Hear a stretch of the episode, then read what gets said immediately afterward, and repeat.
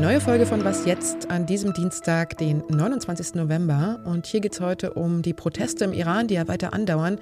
Und dazu habe ich mit einem Journalisten in Teheran gesprochen, der also gerade vor Ort ist und von seinen Eindrücken berichtet.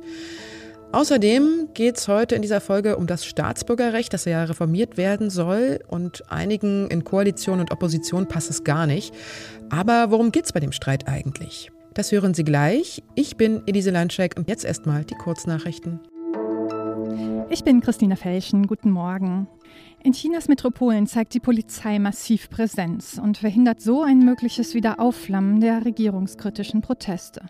In vielen Fällen hielten Polizisten Passanten an, um deren Handys auf verdächtige Inhalte zu untersuchen.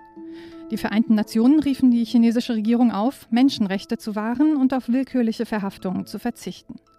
Bundespräsident Frank-Walter Steinmeier äußerte sein Verständnis für die Menschen, die gegen Chinas harsche Corona-Einschränkungen demonstrieren. An verschiedenen Orten in der Ukraine sollen russische Truppen seit Kriegsbeginn Morde und Massaker verübt haben. Bei der ukrainischen Generalstaatsanwaltschaft sind mehr als 40.000 Verfahren im Zusammenhang mit Kriegsverbrechen anhängig. Aber mitten im Krieg zu ermitteln ist schwierig. Deshalb will die Bundesregierung jetzt bei der Koordinierung helfen. Bundesjustizminister Marco Buschmann hat für heute seine Kollegen aus den anderen G7-Staaten nach Berlin eingeladen. Man wolle gemeinsam erreichen, dass Beweismittel einfacher ausgetauscht werden können und Zeugen nicht unnötig oft vernommen werden, sagte er der Süddeutschen Zeitung. Redaktionsschluss für diesen Podcast ist 5 Uhr. Werbung. Diese Woche in der Zeit? Die Bücher des Frühlings. 16 Seiten blühende Fantasie von gefährlichen Liebschaften, einer Flucht auf dem Mississippi und magische Erzählkunst. Das Literaturspezial zur Buchmesse in Leipzig. Die Zeit, Deutschlands größte Wochenzeitung. Jetzt am Kiosk oder direkt bestellen unter zeit.de/slash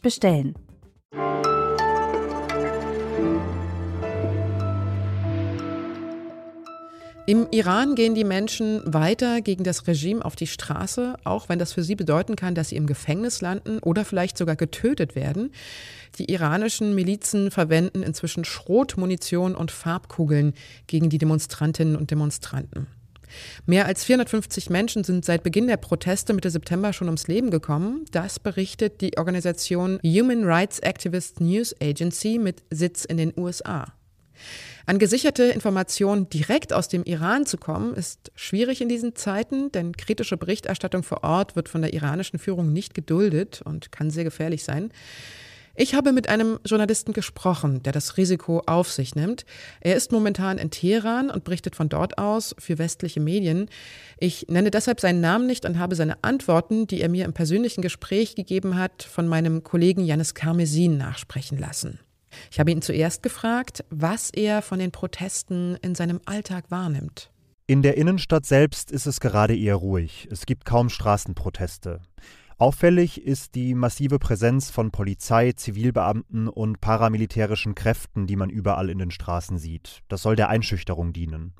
Es entwickeln sich aber immer neue Formen des dezentralen Protests. Zum Beispiel schreien nachts Menschen Parolen gegen das Regime aus den Fenstern oder im Schutz der Dunkelheit werden neue Graffiti mit regierungskritischen Slogans auf die Wände gesprüht. Außerdem zeigen wahrnehmbar viele Frauen ihren Protest darin, dass sie kein Kopftuch tragen. So beziehen sie öffentlich Position. Ich wollte dann gleich wissen, ob da nicht sofort das Militär einschreitet. In Teheran haben die Sicherheitskräfte ihre Strategie geändert. Sie holen jetzt eher gezielt nachts Aktivistinnen und Journalistinnen aus ihren Häusern, statt sofort Menschen öffentlich auf der Straße in Kleinbussen in Gewahrsam zu nehmen, wie sie das noch vor ein paar Wochen getan haben. Außerdem werden Familienangehörige und Freunde massiv eingeschüchtert. Ich habe ihn dann gefragt, wie breit eigentlich die Unterstützung der Protestbewegung in der iranischen Bevölkerung ist. Das ist eine interessante Frage und nur sehr schwer zu beantworten. Es gibt sehr großen Unmut in der Bevölkerung, aber es geht dabei nicht allen Menschen vorrangig um Frauenrechte, wie es in den westlichen Medien vielleicht ankommt. Die iranische Bevölkerung ist keine homogene Masse. Es gibt verschiedene Protestgruppierungen und dabei große Unterschiede zwischen dem städtischen und dem ländlichen Raum. In der Stadt wird der Protest eher von einer bürgerlichen Mittel- und Oberschicht und mit feministischen Argumenten getragen. Auf dem Land zum Beispiel protestieren die Menschen eher gegen ihre Armut und die schlechte soziale Lage. Zuletzt habe ich ihn dann noch gefragt, ob er eigentlich noch Hoffnung hat, dass es tatsächlich zu einem Systemumsturz durch die Proteste kommen könnte. Nein, ich glaube eher nicht, dass es so weit kommen wird, auch wenn es durch die Kumulierung der Geschehnisse auf sozialen Medien im Ausland so rüberkommen mag. Aber bereits jetzt wird in diesem Land und das selbst in staatsnahen Medien über die Befreiung des weiblichen Körpers gesprochen und die patriarchalen Strukturen werden dabei anerkannt. Wenn an diesem Punkt etwas erreicht wird, dann wäre schon ganz schön viel gewonnen. Das hat mir der Journalist aus Teheran erzählt. Mein Kollege Janis Kamesin hat seine Antworten nachgesprochen. Und einen Artikel des Reporters finden Sie auf zeitonline.de.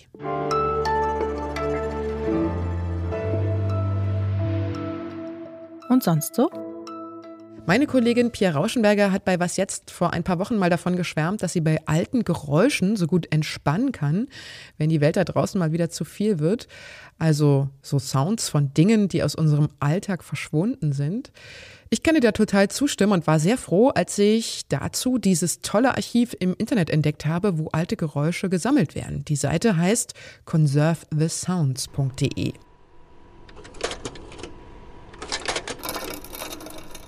Lehnen wir uns also in dem ganzen Wahnsinn mal kurz zurück und hören in Schleife alte Schreibmaschinen, Kaffeemühlen, Diaprojektoren, Fotoapparate.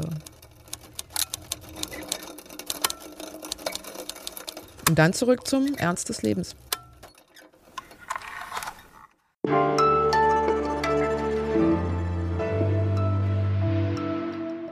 Rund 13 Prozent der Menschen, die in Deutschland leben, haben keine deutsche Staatsbürgerschaft. Bundesinnenministerin Nancy Faeser will mit einem reformierten Staatsbürgerrecht die Hürden für die Einbürgerung senken. Schließlich wurde dieser Neuanfang in der Migrations- und Integrationspolitik von SPD, Grünen und FDP vor einem Jahr im Koalitionsvertrag vereinbart. So soll zum Beispiel die Einbürgerung statt bisher nach acht schon nach fünf Jahren möglich sein. In Deutschland geborene Kinder ausländischer Eltern sollen leichter die deutsche Staatsbürgerschaft bekommen und die doppelte Staatsbürgerschaft soll möglich werden. Doch es gibt Streit um den Entwurf. Die Linke findet die geplanten Reformen nicht mutig genug. Unionschef Friedrich Merz warnt vor einer Zuwanderung in die deutschen Sozialsysteme. Und die stellvertretende FDP-Vorsitzende Marie-Agnes Strack-Zimmermann fordert erstmal konsequentere Abschiebungen. Katharina Schuler aus dem Zeit Online Politikressort hat einen Kommentar dazu geschrieben und ich spreche jetzt mit ihr darüber. Hallo Katharina. Hallo.